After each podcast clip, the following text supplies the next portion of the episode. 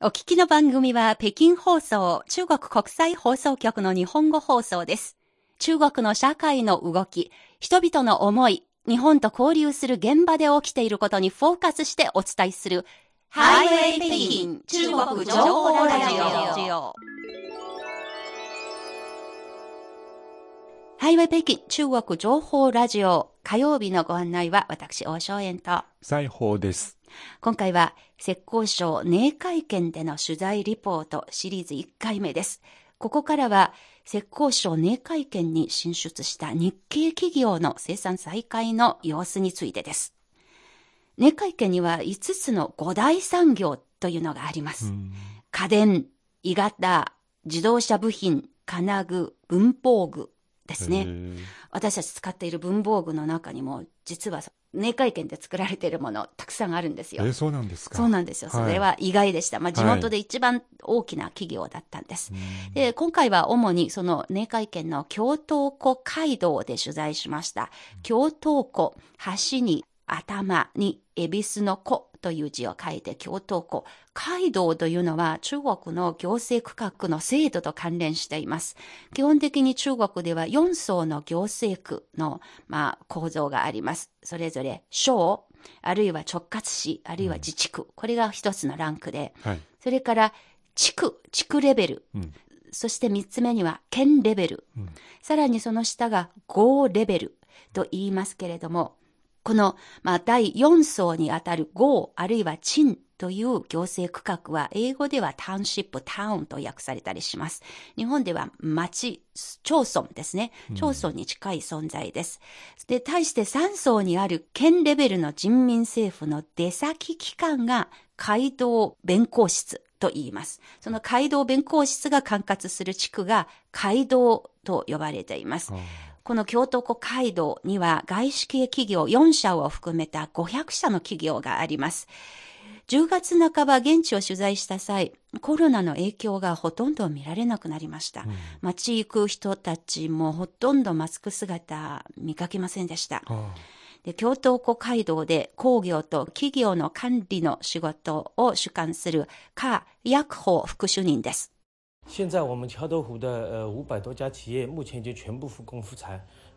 コロナの感染が拡大した後、浙江省政府から街道に至るまで、企業の社会保険料の削減と免除、税収、電気・水道代などでの割引料金を導入し、企業のサポートに力を入れてきました。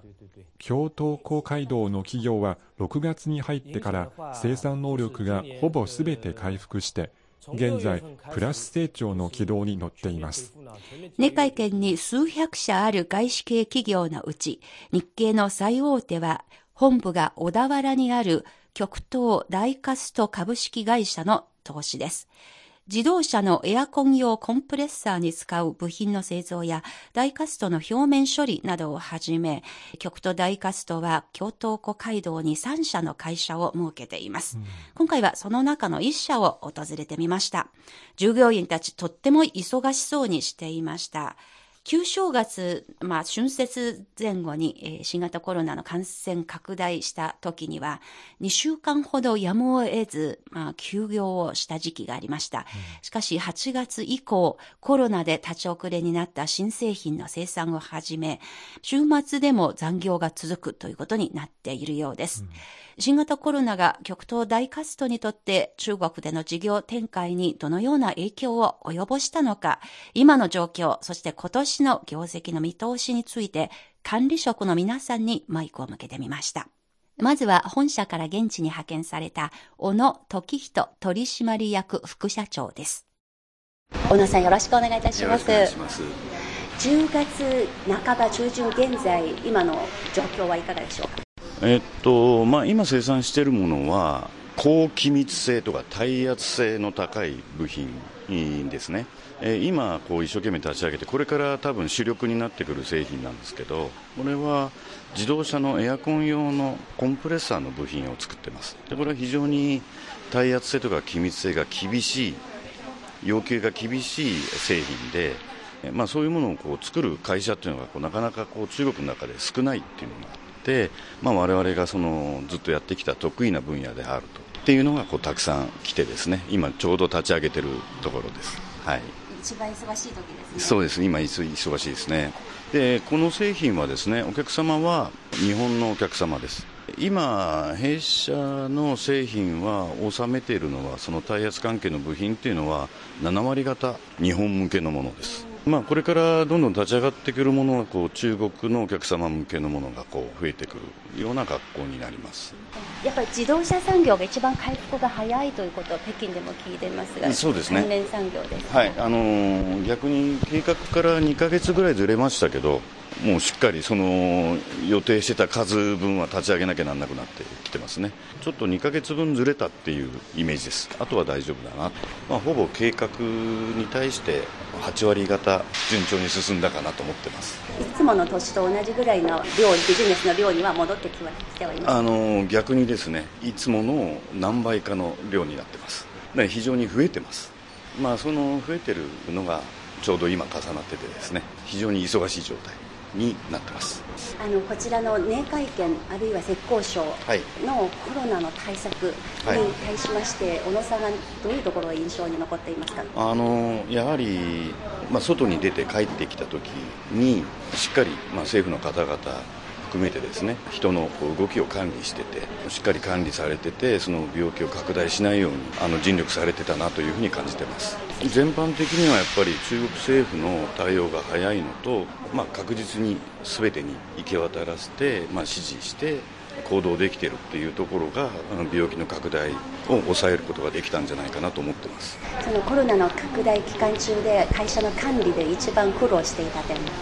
やっぱりあの人ですかね、まあ、人の流出があってですね。で、まあ、我々は忙しくなるんで人が欲しいんですけども、まあ、人が採用するということができたはできたんですけどもその人がこうどんどんどんどんいろんなところに動いてしまうんですねえー、なのでうちに入ってきたっていうことはあるんですけどもまたすぐ違うところに行ってしまうとかそういう人を確保していくっていうのはちょっと苦労しました。従業員のことです。そうです。はい。日本の小田原から浙江省の寧会見に派遣されて5年目になる小野時人さんにお話を伺いました。まあ、2ヶ月ずれていましたが、計画の8割が実現されているというお話、ものすごく頼もしく感じました。うん、まあ、このコロナから立ち直るとき、一番大変だったことは、従業員の確保だということでしたが、聞くところでは、企業の従業員不足の問題を解消するため、現地の地元政府、様々な取り組みをしたそうです。その中の一環として、スタッフの手配なわけですね。今度は24年前から寧会とペアを組んできた紀州省の貧困地区、清流県、その清流県から若い従業員を募集して、そして地元行政が手配した交通手段で、まあ、寧会県に来てもらって、働いてもらう。そういう取り組みをしました。はい、まあ、こうやって紀州省から募集した若者、若手の従業員たち、極東さんをはじめ、まあ、外資系も国内の企業も平等に皆さんに雇用してもらったということだそうです。うん政府からの様々な扶助の中で一番効果が出ている部分は、それはやはり様々な費用の削減だそうです。高一中当時総経理の話です。那么我们是一个是铝压铸企业，我们用煤气，我们用天然气，我们用的就是比较多。大カスト製品を作る会社にとってエネルギー関連の支出が企業の生産コストの中で一番高い割合を占めています中でも天然ガスのウェイトが一番高いです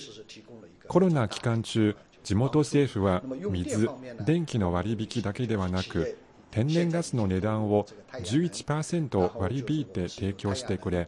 企業のコスト削減に大きな効果を果たしました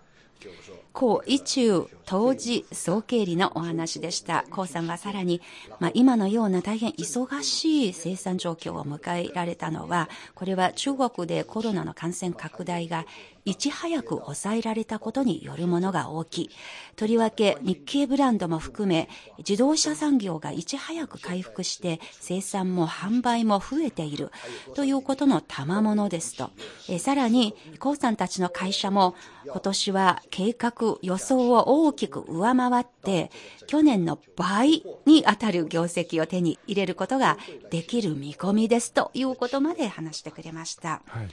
ところで地元の経済発展にとって外資の進出をどう捉えているのか、引き続き街道副主任のカー・ヤクホーさんです。服务好外資企業也是体現我們這個營商環境的一個很重要的方面哦。外資系企業へのサポートをしっかり行いたい。これはビジネス環境の改善の重要な内容でもあります。外資の進出のおかげで地元で経済が伸び続ける成長スポットをもたらしてくれ、また海外から先進な理念も伝わりました。街道としては外資向けのサポートを大変重要視しています。内会見の日系企業で取材をしています。日本からの駐在員で、現地の会社で製造部の部長を務める木村哲也さんは、年会見での駐在歴3年になります。今年は新型コロナが中国で感染拡大が一番深刻な時期に、木村さんは休暇で一時帰国しましたが、休暇が終わってから予定通りに中国に戻りました。早く隔離期間を終えて職場に戻って皆さんと一緒に対策を考えたいからだとおっしゃっていました。年会での滞在を木村さんはどう思っているのか、木村さんです。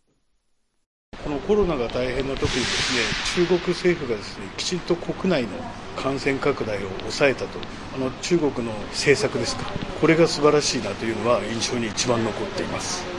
実際に明海県という中国の一つの地方都市暮らしている木村さんとしましては地元の政府の対応で何が印象に残っていますか？あのー、我々言葉がよくわからない中でですね政府の方々、地元の方々あの非常に親切にしていただいてマスクを提供していただいたりですとかあの手洗いの消毒を提供していただいたりですとか非常にあの優しく対応していただけたなというところが印象に残っています特に困ったことはありませんでした。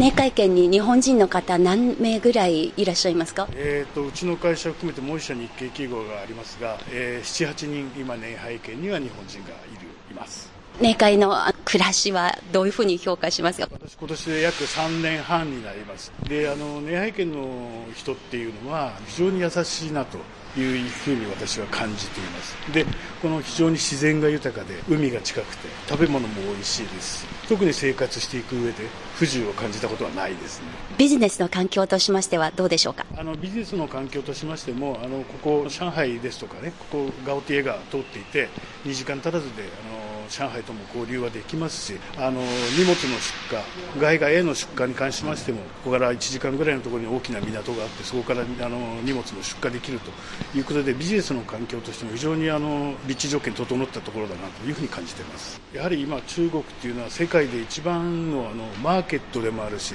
工場でもあるというふうに考えてやはりここはあの世界で一番あの人口も多いですし発達していくところなのでここを基盤としたあのこの極東大活動はやっぱり中国を基盤としたあのものづくりをこれからも展開していきたいというふうに考えています。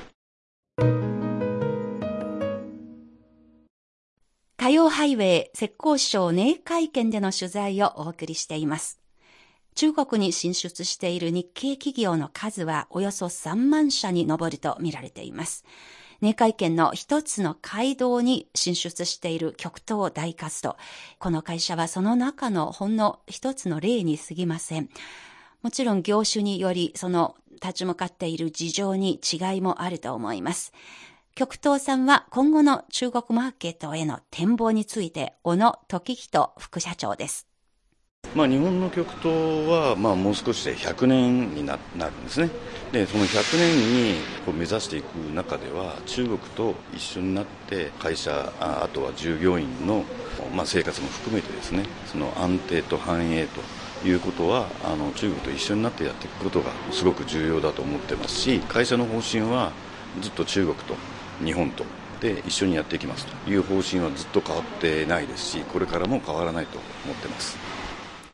会社が間もなく100年を迎えます。その100年を目指す中で中国と一緒になって安定と繁栄を築く。この方針はこれからも変わらないというとても力強いお話でした。浙江省寧海県での取材レポート。今日はその第1弾。日本との友好交流。現地の日系企業の活躍ぶりについての報告でした。はい。来週は10月17日、この日は世界では貧困撲滅のための国際デー。中国では7回目となる貧困扶助の日でした。その日を迎えるために、寧海県では大型チャリティーイベントが地元の展覧館ですね、コンベンションセンターの前の広場で行われました。うんそして現地にはペアの支援関係にある紀州省からの代表たちも訪れていました。うん、その会場での取材、また、根会見で、紀州で取れる農産物を売る店の経営者などに伺ったお話を来週お届けいたします。ぜひまた来週も引き続きお聞きいただければと思います。北京放送中国国際放送局の日本語放送をお聞きいただきまして誠にありがとうございます。この番組は YouTube、ポッドキャスト、中国のネットラジオのヒマラヤ FM でも毎週配信しております。皆様の忌憚のないご意見、ご質問などを心からお待ちしております。来週もどうぞこの放送をよろしくお願いいたします。